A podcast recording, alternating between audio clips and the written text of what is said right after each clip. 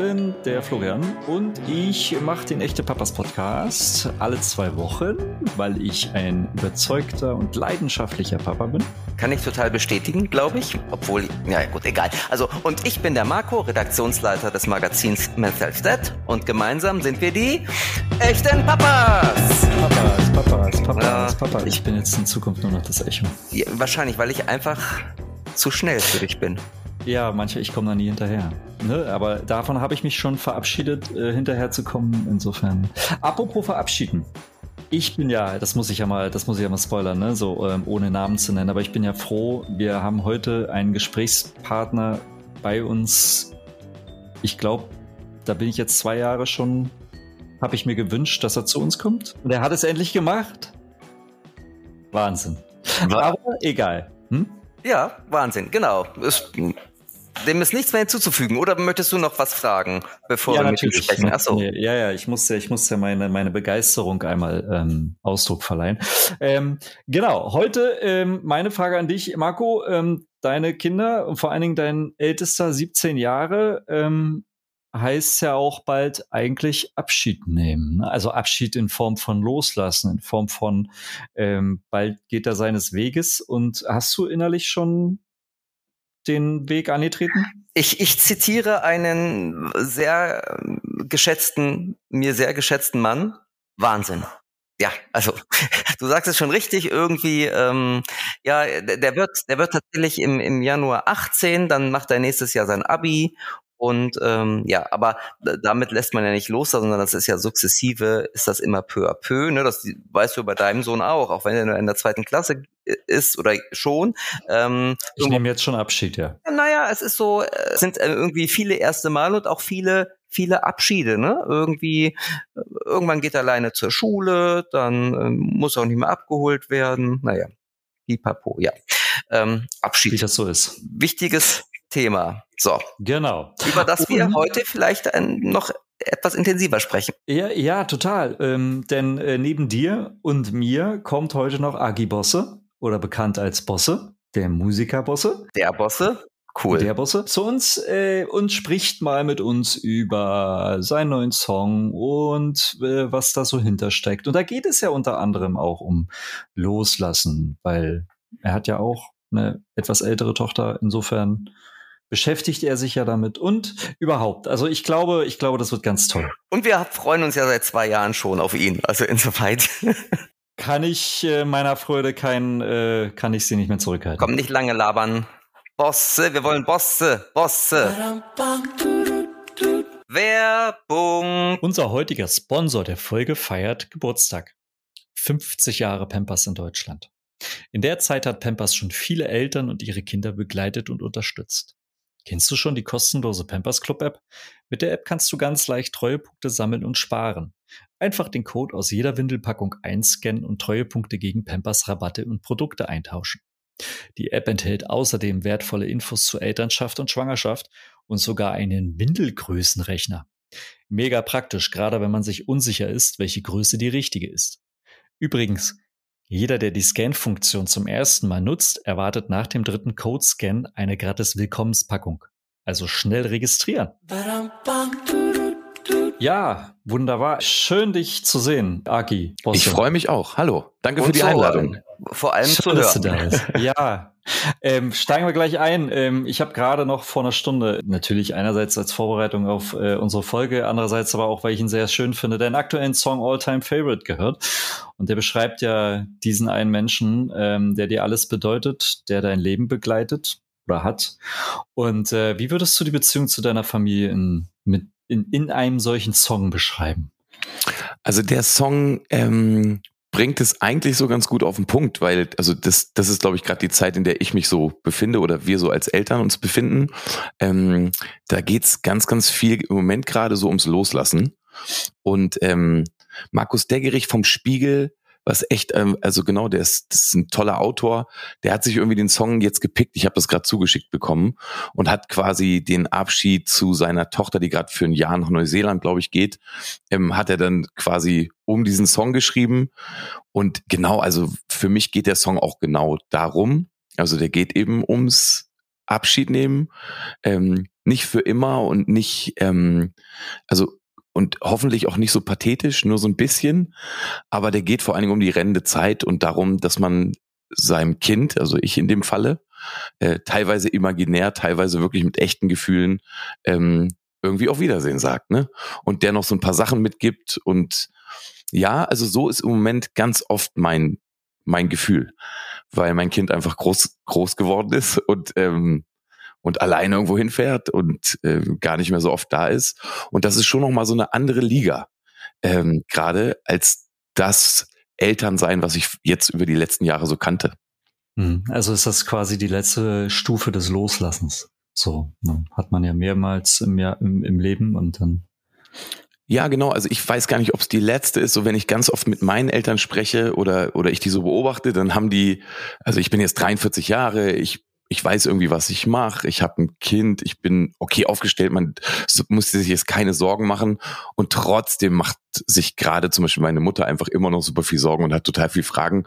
Und ähm, da merkt man dann schon, ja, vielleicht ist ja auch die Wahrheit, ich weiß nicht, wie ihr das sieht, seht, ähm, das mit dem Loslassen, das, also die Liebe bleibt und ich könnte mir sogar vorstellen, egal welches Alter unsere Kinder irgendwann haben werden, dass das immer so ähnlich ist und dass man natürlich nie so loslassen kann. Mhm, das stimmt. Also lustigerweise haben wir ja gleich alte Kinder. Deine Tochter mhm. ist 17, mein ältester Sohn ist auch 17. Also ich kann das schon ganz gut nachvollziehen.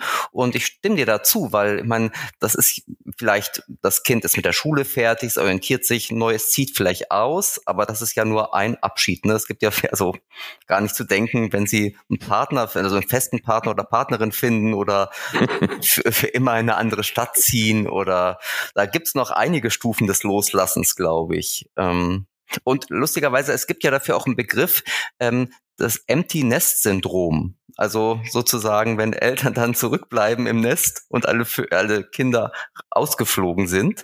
Ähm, äh, leidest du darunter jetzt schon sozusagen so im Voraus? Nee, wenn ich ehrlich bin, nicht. Also das ist, wir haben jetzt eigentlich wirklich auch noch mal ganz, ganz viel. Also das, das ist bei uns schon so. Wir sind, glaube ich, also ich weiß, dass wir eine eine gute Truppe sind, so, ne? Und wir haben uns und zu den richtigen Momenten sind sowieso alle füreinander da. Und sonst ist unser Alltag im Moment aber auch noch gar nicht so ähm, immens, wie das jetzt der Song All Time Favorite beschreibt. Also da geht's, oder, oder, oder wie der Spiegelautor beschrieben hat.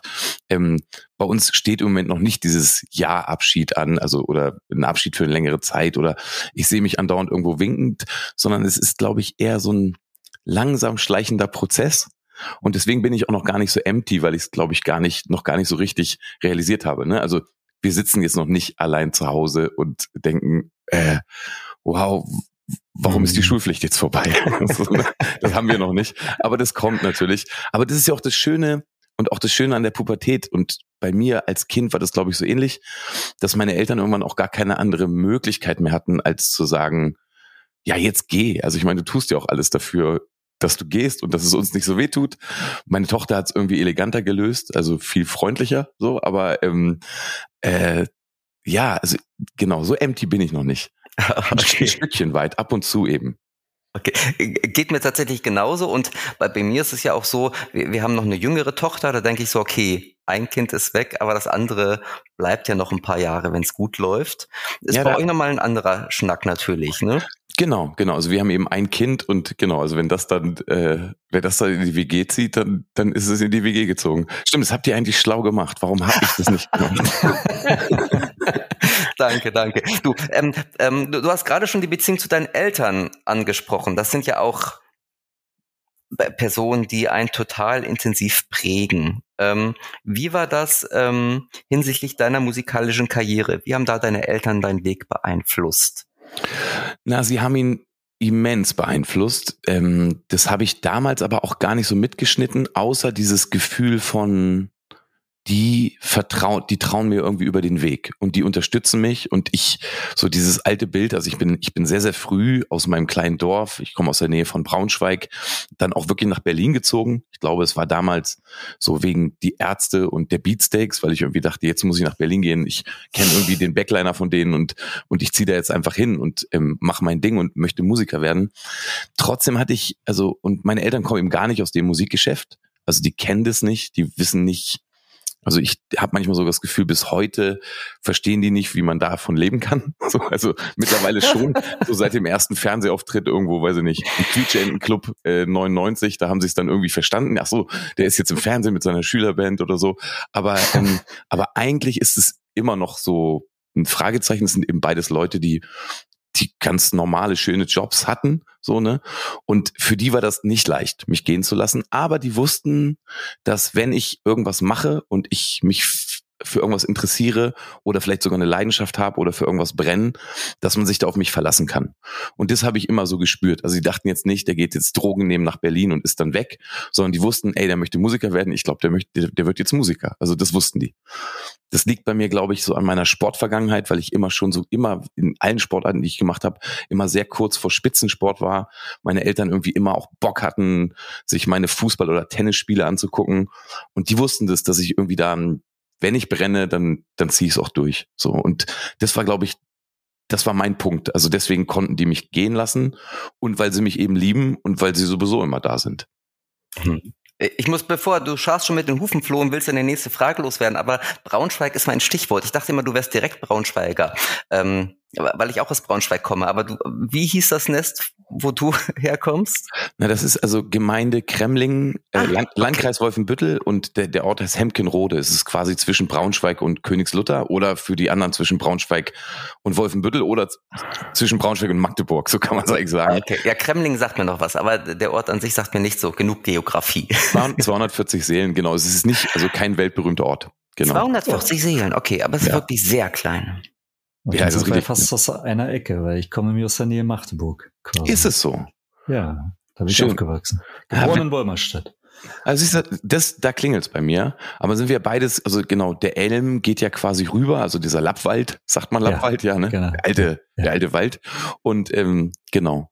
Na, ich war früher ganz, ganz oft eben an der Grenze, so eine Helmstedt.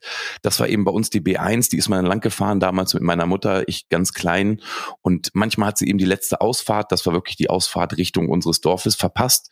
Und dann musste man die B1 weiter runterfahren und musste quasi an der Grenze drehen.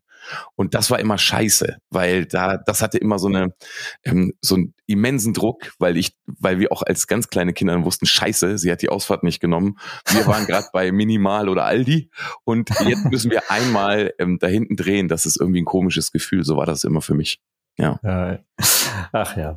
Ähm, aber äh, gut, dass du äh, Musiker geworden bist, statt Spitzensportler. Sonst hätten wir dich wahrscheinlich jetzt nur im Fernsehen gesehen beim Tennis oder ähm, als Fußballer oder was. Wobei die Karriere jetzt ja auch, guck mal, ich bin 43, da würde ich jetzt Vielleicht würde ich jetzt ja, den, du, ja.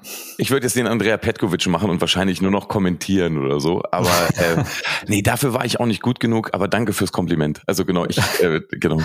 Danke. Also du würdest, du, du wirst wahrscheinlich jetzt umso länger ähm, wahrscheinlich auf der Bühne stehen. So insofern.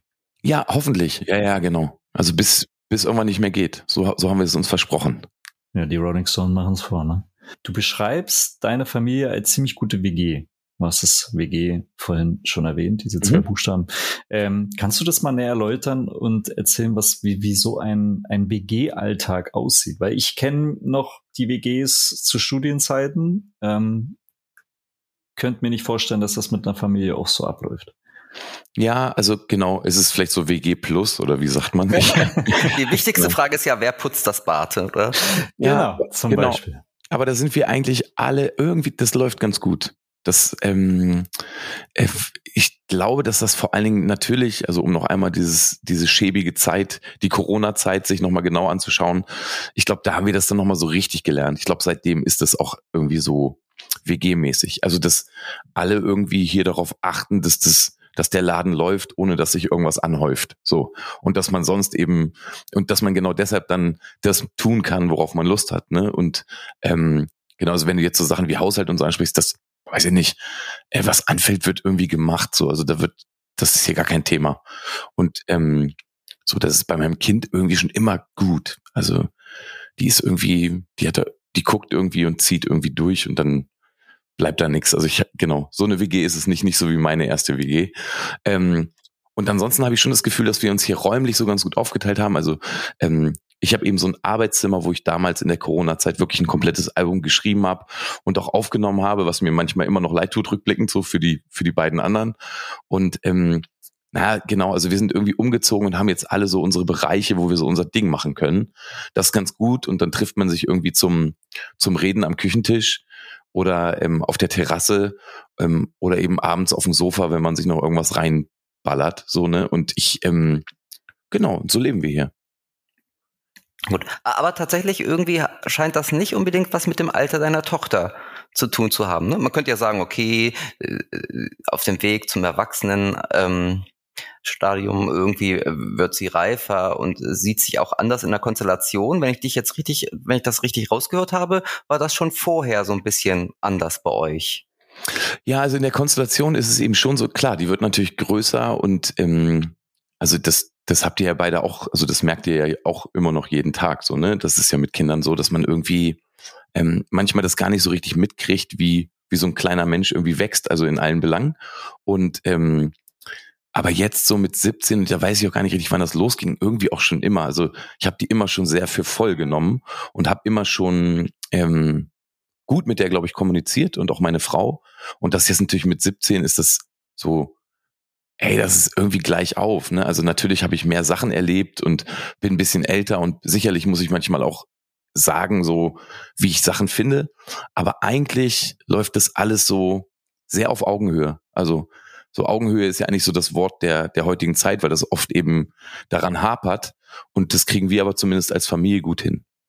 Hm, das klingt aber dann auch so ein bisschen nach einer Art von Vorbereitung für spätere WGs einer Tochter, weil so wie es früher vielleicht mal gelebt wurde, äh, so habt ihr das nicht vorher erlebt dann. Nee, genau. Also ich, also ich habe mich da irgendwann gesammelt. Ich weiß gar nicht, wie es so bei meiner Frau war, aber so meine erste WG war eben der absolute Trümmerhaufen. genau. ja, sorry. Also ich meine, das war eben. Bei mir auch. Genau. Und also das, das, das weiß ich jetzt ja noch nicht, wie das jetzt bei ihr so weitergeht. Aber ich glaube, die erste WG, die gehört sich auch so, ne? Also dass da eben einfach dass das eben einfach alles verrottet. Bis man dann irgendwann merkt, dass das vielleicht anstrengend ist oder anfängt zu stinken oder so. Also das war dann damals bei mir so. Ich weiß noch, als ich damals aus meiner ersten WG ausgezogen bin, ich hatte damals natürlich so null Geld und ähm, ich habe mir einen orangenen Teppich gekauft, weil es den irgendwo in irgendeinem Einkaufsladen dafür, also ich habe mein Zimmer selber mit Teppich ausgelegt, der war orange. Und ähm, als ich dann irgendwann ausgezogen bin, habe ich dann so die Lampen und auch die Schränke und so weggepackt. Und dann ist mir eben klar geworden, dass der Teppich überall da, wo nichts drauf stand, komplett die Farbe gewechselt hat. Und ähm, ich weiß noch, dass wir damals, also damals gab es ja noch keine, noch nicht so richtig gute Handys, dass wir damals auf jeden Fall ähm, VHS-Aufnahmen gemacht haben, äh, weil das einfach so bescheuert aussah, dieser Teppich die abs absolut verdreckt. Ich glaube, ich habe nicht einmal in diesem Jahr oder in diesen anderthalb Jahren nicht einmal Staub gesaugt. Es ist einfach alles so geblieben. Ich glaube, so sah unser Kühlschrank aus, als meine Mutter damals, bevor ich ausgezogen bin, mal reinkam, meinte sie so, ich glaube, euer Kühlschrank könnte euch umbringen. Ja, genau. So verdreckt war der. Ja, ne? Schön was angezüchtet. Du bist ja tatsächlich schon relativ früh von zu Hause weg, ne? Ausgezogen. Hm? Mit 16, ja. glaube ich, oder? Genau, ich habe ich hab mit 16 habe ich das gemacht, weil ich eigentlich aber auch die Zeit vorher schon, boah, ich habe, also ich hatte eben so ein Jugendzentrum Proberaum und da habe ich dann immer schon, also der war eben in Braunschweig, nochmal so eine halbe Stunde von uns entfernt. Und da habe ich einfach die ganze Zeit illegal drin gepennt, weil ich eben immer Mucke machen wollte und bin dann von da aus immer schon in die Schule gegangen. Und ähm, und damals war das dann so, dann habe ich irgendwann die zehnte Klasse geschafft und habe dann quasi sowas wie Arbeit für die Öffentlichkeit angemeldet über meinen Anwaltsonkel und habe mich dann so, glaube ich, wirklich auch um diese Schulpflicht noch weiter gedrückt. Ähm, genau, also ich bin dann wirklich so Berufsmusiker geworden, sehr, sehr früh. Ohne das natürlich jemals gewesen zu sein. Das kam ja dann erst später. Aber ähm, ja, ich genau, so um auf deine Frage zu antworten, ich bin sehr früh weg. Ja. Mhm. Und dann ja auch gleich nach Berlin, oder? Also ja, genau. Also ich bin, ich war erst noch ganz kurz in Braunschweig und dann ist aber mein erster WG-Kumpel so ist dann nach Berlin gegangen. Der war aber auch reichlich älter und der hat eben aufgelegt, ein DJ und selber Freundeskreis, eigentlich nur Mucker aus Berlin und Muckerinnen. Und dann habe ich genau, dann war das auch für meine Eltern gut, weil der ein bisschen älter war und ich dann einfach mit dem äh, in eine WG gezogen bin nach ah, Friedrichshain.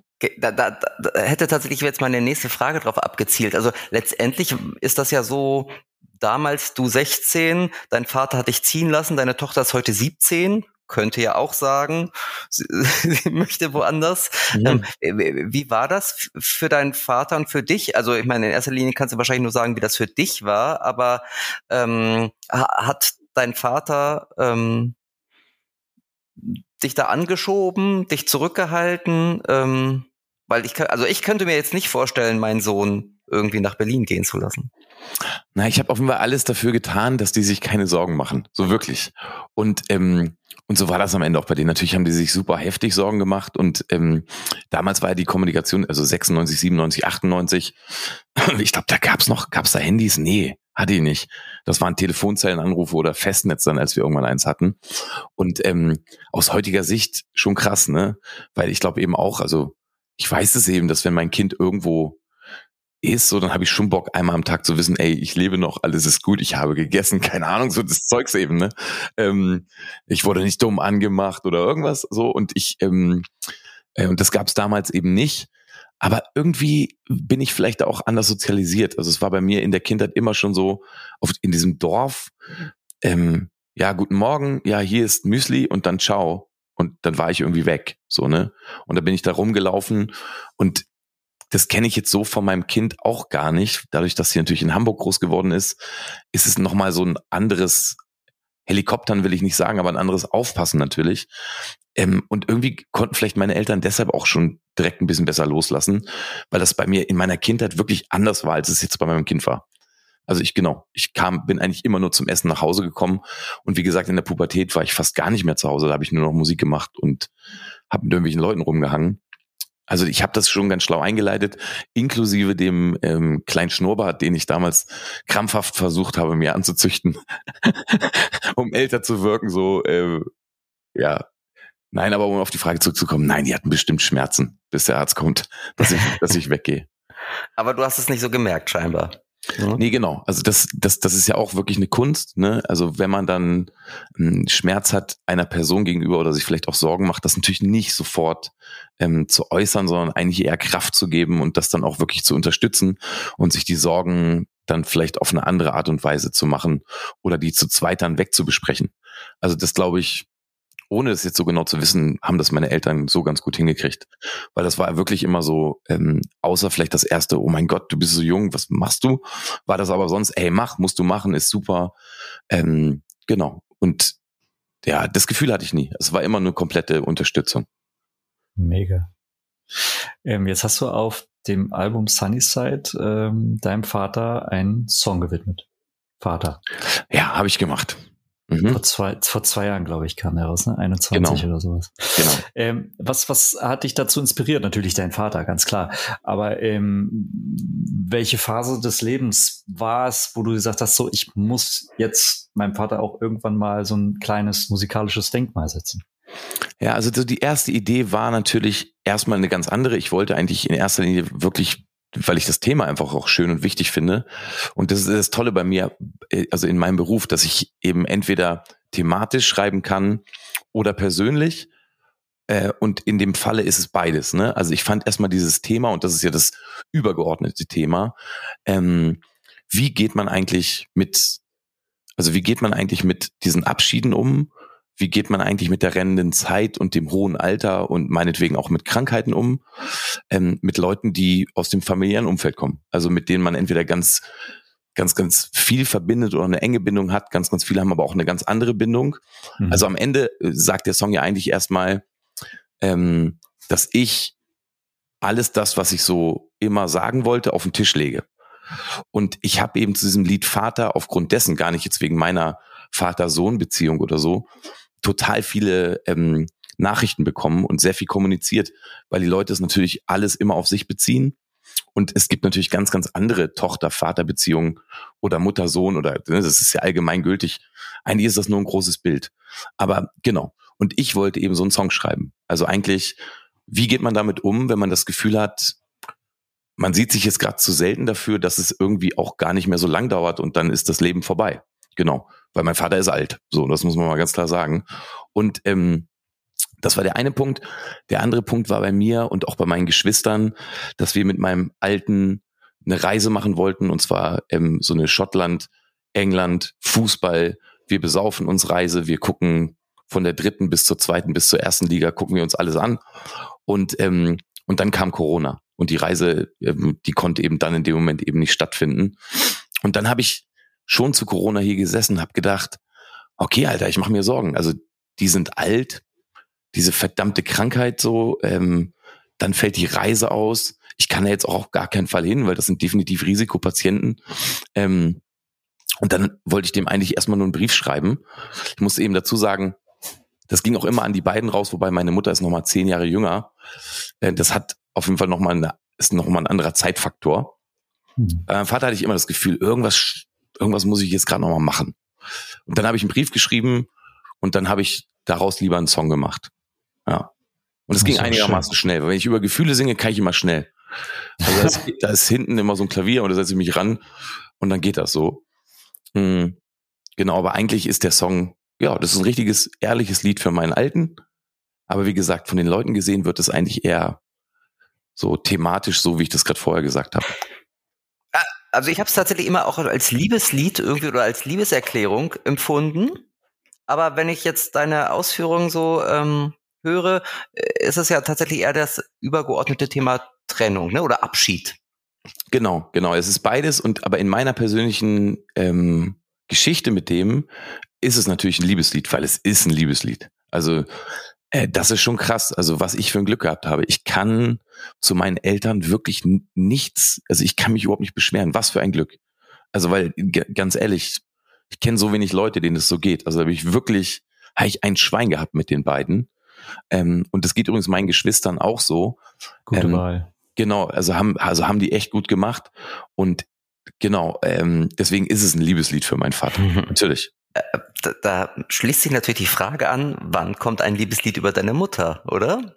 Die ist wahrscheinlich jetzt schon sauer und ruft täglich an und sagt so, so, Aki, Naja, die hat so viel Druck ausgeübt, jetzt habe ich auch noch das Lied Mama geschrieben. Nee, das sollen andere machen. Ich mach das. Also, also ich fand das, ich fand das jetzt in dem, in dem Musikkontext ist natürlich auch so, dass gerade natürlich in der Rapmusik, die jetzt ja ein Glück auch immer wieder ein bisschen weniger wird, so, ne, dass natürlich die Mama auch immer sehr hochgehalten wird. Und ähm, ne, also das, ähm, und ich das irgendwie ja, für mich jetzt, dann hätte ich das jetzt für sie gemacht, wäre sie wahrscheinlich sauer gewesen, weil sie eben noch viel zu jung dafür ist, dass man ihr so ein Lied schreibt. Ich glaube aber auch, Heinche hat eigentlich ja wirklich die Messlatte sehr hochgelegt damals. Ach stimmt, den habe ich total verdrängt. Stimmt, der hat sie richtig hochgelegt. Mehr geht der nicht. Hatte, also da, da wirklich da, zum, nee, das. Ja, aber das ist schon, das ist, ich finde es schon interessant, denn im Hip-Hop finde ich es immer wieder so, dass die meisten Leute, die ich kenne, die strugglen, haben eigentlich eher ein Vaterstruggle. Also der hat gesoffen, der war früh weg, der hat es irgendwie verbockt, der hat Druck ausgeübt und die schreiben eben alle Liebeslieder für ihre Mutter und trotzdem habe ich so rein äh, Küchentisch Psychologin mäßig immer das Gefühl, dass sie es am Ende dann trotzdem alle ihrem Vater irgendwie nochmal zeigen wollen, so. Also auch mit ihrem Erfolg und so weiter. Und auch nach so äh, mehreren Gesprächen mit Leuten aus, aus dem Rap, so ist das, also geht, geht dann diese Theorie auch ganz oft auf. Wie gesagt, bei mir war es nicht so, deswegen konnte ich eben das Lied Vater als Liebeslied schreiben, nicht als Hate-Song oder so. Welche, ähm, weil wir ja, ich meine, wir sind ja Papa-Podcast und insofern sprechen wir viel auch über den Vater und welche, welche Werte und Lektionen, ähm, die du von deinem Vater mitbekommen hast, ähm, hast du in den letzten 17 Jahren an deine Tochter weitergegeben? Ach, also da weiß ich, glaube ich, gar nicht so richtig. Ich, ja, klar. genau, weiß nicht so richtig. Also ich glaube, ähm, also erstmal so dieses große Überding äh, Liebe und Kommunikation. So, das, das war bei mir, also auch vielleicht sogar eine bedingungslose Liebe. Das Gefühl hatte ich auch immer und das habe ich also automatisch, ohne dass ich das jetzt früh verstanden hätte, als sehr junger Vater, muss man auch sagen, ähm, ist das, glaube ich, automatisch so in mich, also in mich übergeflossen von, ja, so bin ich, glaube ich, sozialisiert. Ähm, ich glaube, bei uns geht's ganz, ganz viel um Kraft und das war bei meinem Vater auch immer so. Also, dass man eben ähm, auch das Scheitern ganz gut übersteht, weil man irgendwie immer noch Hoffnung hat und positiv ist und Bock hat aufs Leben, ähm, dass man sich für gute Dinge einsetzt, dass man sich für Leute einsetzt, dass man ähm, Gruppen versteht und auch die Schwächeren in der Gruppe, dass man, dass es kein, dass es oft auch grau gibt, also die Dinge zwischen der Geschichte, ähm, nicht nur schwarz und weiß, sondern eben ähm, genau, also das, das fand ich bei meinem Vater immer interessant, dass der gerade, wenn es so darum ging, ähm, ja, in Gruppengefügen, in denen ich sehr, sehr oft war, also daraus besteht ja auch so ein Leben ganz, ganz oft, dass man irgendwo reingeschleudert wird und, ähm, und sich das so anguckt und ähm, ja, also dass man da irgendwie empathisch ist und Bock drauf hat und oft auch Dinge eher für eine Gruppe tut als nur für sich. Ähm, verlieren lernen finde ich total wichtig. Scheitern, also das hatte ich ja gerade schon mal gesagt. Ähm, und das sind, glaube ich, so und so weiter und so weiter die Werte, die ich irgendwie auch an mein Kind hoffentlich weitergegeben habe. Ähm, aber das scheint im Moment so. Also die ist schon ganz gut aufgestellt. Und das ist jetzt nicht nur unser Verdienst, sondern das ist natürlich auch ihr eigener, aber so. Aber genau, das war immer wichtig. Kannst du dir vorstellen, wir haben das vorhin ja schon anklingen lassen, so Tochter ist 17, irgendwann wird sie flügge, du warst in diesem Alter schon mehr als flügge, ähm, wie sich da deine Rolle als Vater in der Zukunft gestalten wird? Also hast du eine Idee, wie du sie in den nächsten Jahren begleiten wirst oder wird sich dieses WG-Gefühl vielleicht noch verstärken einfach? Wobei, wenn sie dann nicht mehr bei euch wohnt, seid ihr auch keine WG mehr. Mhm, ja, genau. Also ich ich habe noch nicht so eine genaue Vorstellung, ich, äh, ich ahne es nur so ein bisschen. Und das ist bei mir eigentlich schon so, dass so mein, also um jetzt noch ein bisschen mehr von meinem Privatleben zu erzählen, ähm, dass ich schon seit sehr, sehr vielen Jahren so meine drei bis zehn Leute habe, aber am Ende sind es wahrscheinlich dann doch eher drei, ähm, mit denen ich eine gute Kommunikation habe.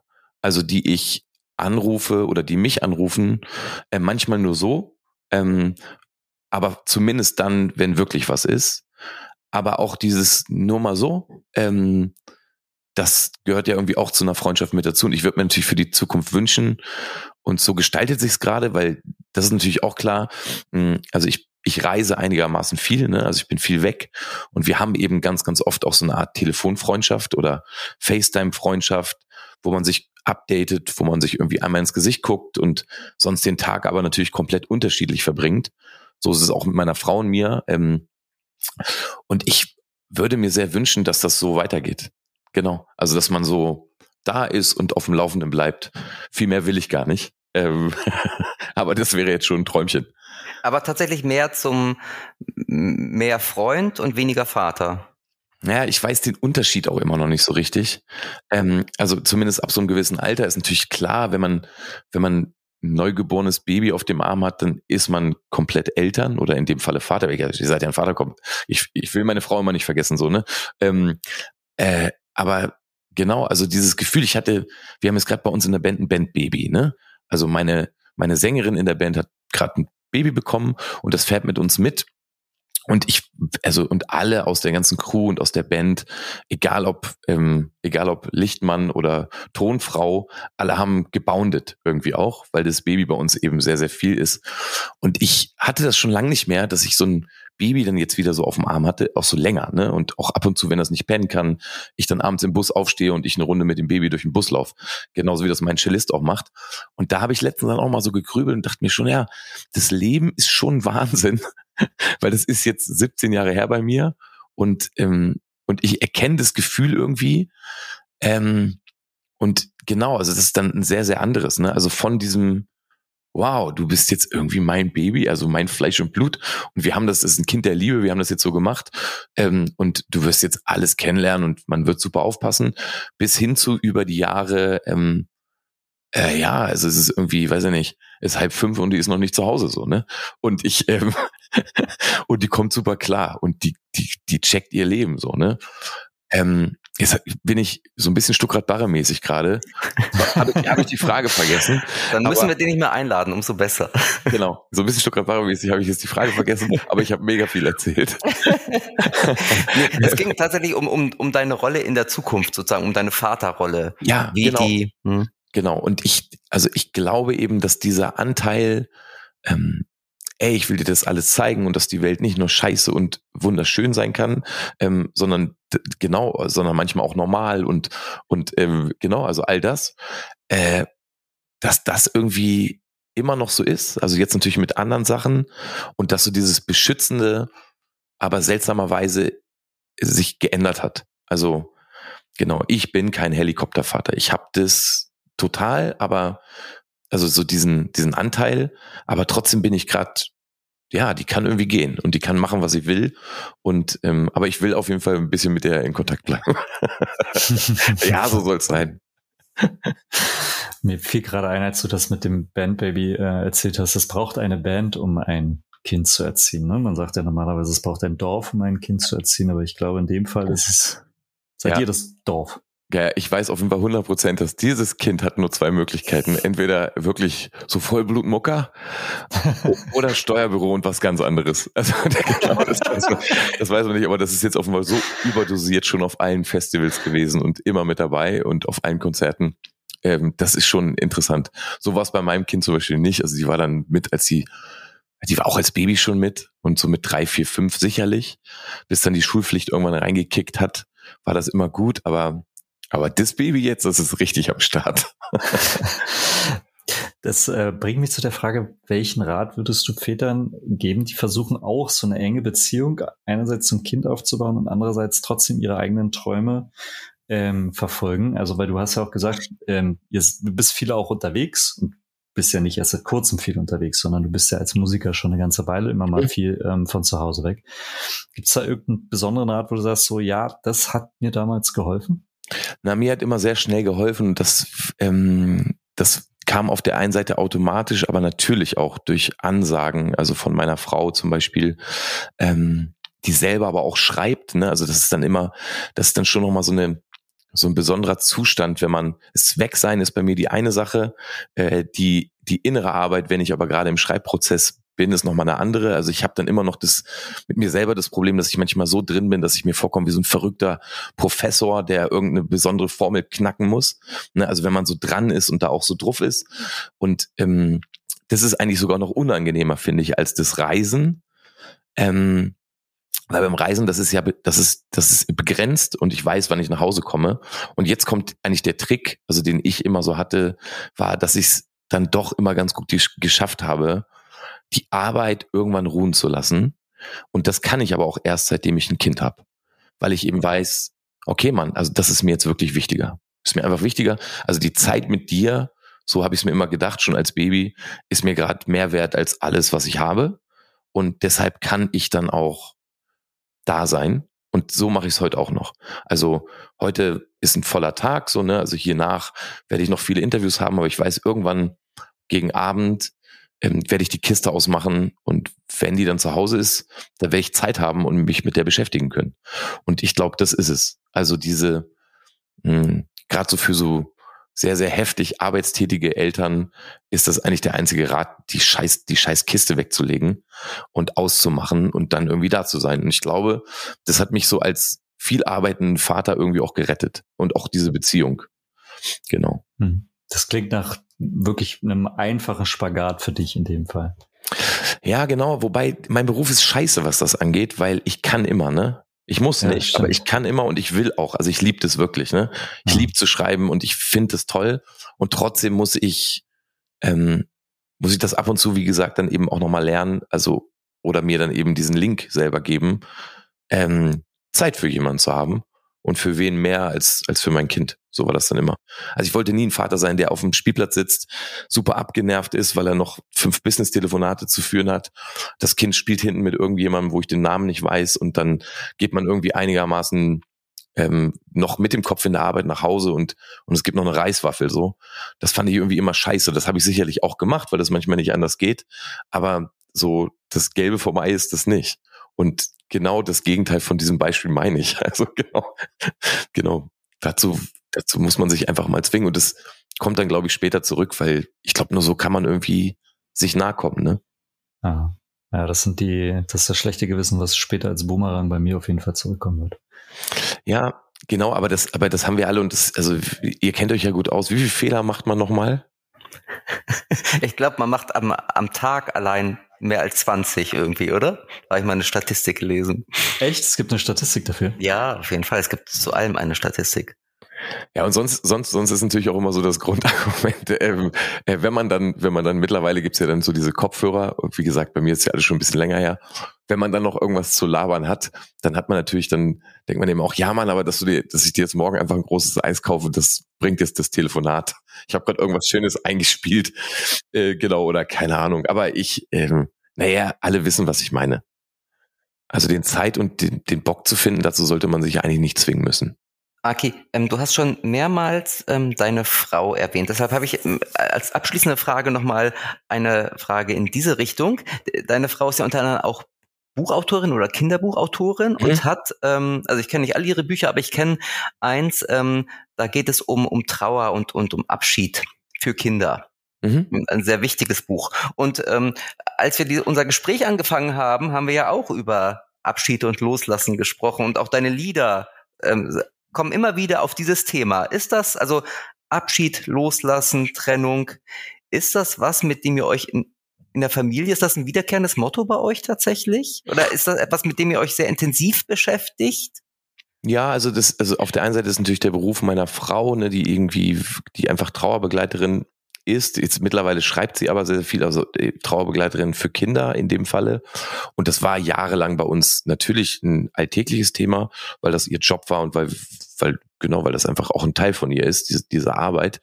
Ähm, ansonsten ist es aber so, dass das, ich finde jetzt mittlerweile bei uns im Alltag eigentlich gar nicht gar nicht so da ist. Ne? Also wenn wir jetzt, wenn wir jetzt darüber sprechen oder über Alltime Favorite, über das Loslassen, ähm, über das Kinder loslassen, dann finde ich, ist das jetzt so ein Moment oder dann hat man das manchmal, aber ich weiß nicht, wie es euch geht mit diesen Abschieden und mit den Sachen, die manchmal wehtun oder die immens wichtig sind. Die kriege ich natürlich, also würde ich die andauernd in mein alltägliches Leben integrieren, dann, ähm, dann wäre mir das irgendwie auch zu schwer. Das heißt, ähm, genau, jetzt haben wir drüber gesprochen, aber danach ziehe ich mir einen Kaffee rein und alles ist gut so, ne? Also genau. Ich bin jetzt jetzt hier nach vielleicht ein bisschen traurig, weil ich dann wieder so denke, ja, man, jetzt habe ich jetzt habe ich ja mir gerade wieder gesagt, dass die 17 ist und bald abhaut. So, aber ähm, aber danach trinke ich einen Kaffee und alles geht weiter, so geil. Ähm, deswegen, das ist bei uns Thema, aber es ist jetzt nicht wir sind keine traurige Familie deswegen oder wir, wir reden nicht die ganze Zeit immer nur über Tod oder über Abschied oder so. Nee, nee, mhm. gar nicht. Das absolute Gegenteil. Du, ehrlich gesagt ist das ja auch eine gute Strategie, es einmal auf den Tisch zu bringen, oder? Sich dem Ganzen bewusst zu machen, äh, Stellung zu beziehen und dann kann man es ja auch erstmal wieder ähm, wegwischen. Ja, genau. Und das finde ich nämlich auch. Und dann muss man ja aber auch noch in Ökoladen bald und noch irgendwas zum Mittagessen kaufen, so, ne? Also wie gesagt, das, das, das normale Leben geht weiter. Und äh, das gehört ja auch alles noch mit dazu. Hm. Ähm, aber wir haben heute äh, in dieser Folge schon über zwei wichtige Songs von dir gesprochen. Wir haben, das bringt mich zu meiner letzten Frage oder zu unserer letzten Frage, so rum. Ähm, wir haben auf Spotify eine echte Papas Playlist ähm, und die wächst von Gesprächspartnerin zu Gesprächspartnerin dann immer an. Mhm. Und ähm, unser, unsere Frage an dich, welchen Wunsch hast du, was sollen wir an Songs ähm, noch draufpacken? Ich würde mal schon sagen, Alltime Favorite und Vater sind gesetzt. Okay, das ist gut. Also müssen das Songs von mir sein? Nee, nicht unbedingt. Nein, gar ich hab, nicht. Weil ich habe noch, ein, ich hab noch einen guten Abschiedssong äh, von mir selber. Der, der, der, ist, der, der ist fast noch krasser, glaube ich, als Alltime Favorite. Der heißt okay. Ahoy Ade. Genau. Und das ist nämlich, also den habe ich vor sehr vielen Jahren geschrieben, in der weisen Voraussicht, was passieren kann. Mal ganz interessant auf jeden Fall, wie ich es damals so gesehen habe, wie das so ist. Und Kommt ähm, auf jeden Fall rauf. Warte mal, und ansonsten, Mach mal irgendein Hip-Hop-Lied drauf für, für Mamas. Äh, deine Mutter. Warte. Oh. Wie, welche Band war das noch mit deiner Mutter? Deine ah, Freunde, äh, oder? Deine Freunde ist das. Nee, äh, deine Echt? Mutter, war das nicht Fünf Sterne Deluxe? Fünf Sterne Deluxe, mach mal deine ah, Mutter. Okay. Ah, deine Geil. Mutter mach mal drauf. Finde ich super. so, also genau. Vater drauf, deine ja. Mutter. Ja. Mega. Drei Botze-Songs und ein Fremdsong sozusagen, ja. Das ist doch gut. Kommt Toll. auf die echte Papas Spotify Playlist. Ähm, Danke. Super, vielen Dank. Ich glaube, noch nie hat einer vier Songs ähm, draufgesetzt. Wir sagen ja immer ein Song, aber oh, oh, oh, oh, oh. Da will, ich will jetzt, ich will jetzt aber auch nicht so viel Eigenwerbung machen. Gar nicht, gar nimm nicht, gar nicht. Ich, das, ich, ich, bin aber, ich bin da entgegengeprescht. Ich habe ja schon gesagt, also mindestens die beiden sollten. Ja, ist total in Ordnung. Und als Eigenwerbung, Eigenwerbung ist das Stichwort. Wir machen mal ein bisschen Eigenwerbung und zwar rühren wir noch mal kurz die Werbetrommel für unseren Podcast, den man ja nicht nur hören kann, was uns am allerwichtigsten ist, sondern auch ähm, bewerben, fünf Sterne. Mhm. Ähm, fünf Sterne Deluxe. Ja, genau. Eine Mutter. und wenn einem noch ein super Song einfällt, noch ein Muttersong, kann man uns das auch schreiben. E-Mails gehen an Flo, du weißt das, ne? Genau, immer noch an podcast.echtepapas.de. Genau, aber noch viel, viel wichtiger ist ja, ähm, wo sehen und hören wir dich die nächsten Wochen und Monate? Im Oktober ist dann, also oder Oktober ist Release für dein neues Album und dann geht's wahrscheinlich richtig los, oder? Ja, genau, es geht dann richtig los. Ich, schönerweise spielen wir am 27. Oktober in der Elbphilharmonie so ein großes, ähm, wir veröffentlichen jetzt die, die neunte Platte Konzert mhm. und dann sind wir, glaube ich, Mitte November bis so in den Dezember rein auf so einer Clubtour und dann auf richtig großer Tour im April nächsten Jahres. Große Übersträumtour, dann haben wir auf jeden Fall, das finde ich mittlerweile auch so schön, dass wir so kleine eigene Festivals mittlerweile spielen. Habe ich dieses Jahr schon so ein bisschen gemacht im nächsten Sommer auch wieder. Das heißt, es ist alles gut. Ich weiß, ich weiß, es gibt was zu tun. Ich freue mich. Okay, gut. Also am besten Bosse dann live 2024 erleben, oder? Können alle gucken können. Also, also wie gesagt, alle Väters, aber auch die Mutters, Muttis und die Kinder können alle kommen. Das ist schon okay. Sehr cool. Vielen herzlichen Dank, dass du bei uns warst. Ich danke. Danke für das nette Gespräch und ähm, genau, nur Glück für euch. Ja, danke. Gehen wir auch. zurück und vielleicht kaufen wir uns noch Ticket für die Elfi, oder, Flo? Ja. Äh, ja. Gut. Ich guck gleich mal. Ey, ich würde ich würd jetzt auch okay. sofort sagen, ich lade euch ein, aber ich muss noch mal checken, ob ich bei der Elfi überhaupt jemanden einladen kann. Das ist immer sehr, sehr streng. Aber ansonsten, sehr ey, streng, in, die, in die Sporthalle könnt ihr gerne auf jeden Fall kommen. Da leite ich euch jetzt schon mal ein.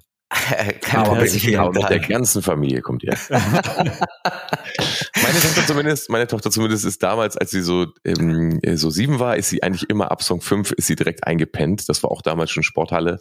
Da gibt's geniale Videoaufnahmen. Immer beim Song Istanbul hat ihn Kopfnicker gemacht und hat das ganze Konzert durchgepennt. Genau. Gut, das wird ihr jetzt nicht mehr passieren, wahrscheinlich mit 17. Nee, nee, jetzt kommt sie gar nicht mehr. Nein, Quatsch. Na gut, okay, okay. Auf jeden Fall vielen, vielen Dank, dass du da warst und uns auch da die Einblicke gewährt hast und ähm, wir freuen uns, dich demnächst hoffentlich auch mal live zu erleben. Okay. Dankeschön, tschüss. Gute Zeit, tschüss, tschüss. Ne? Dank dir. Tschüss. Ciao.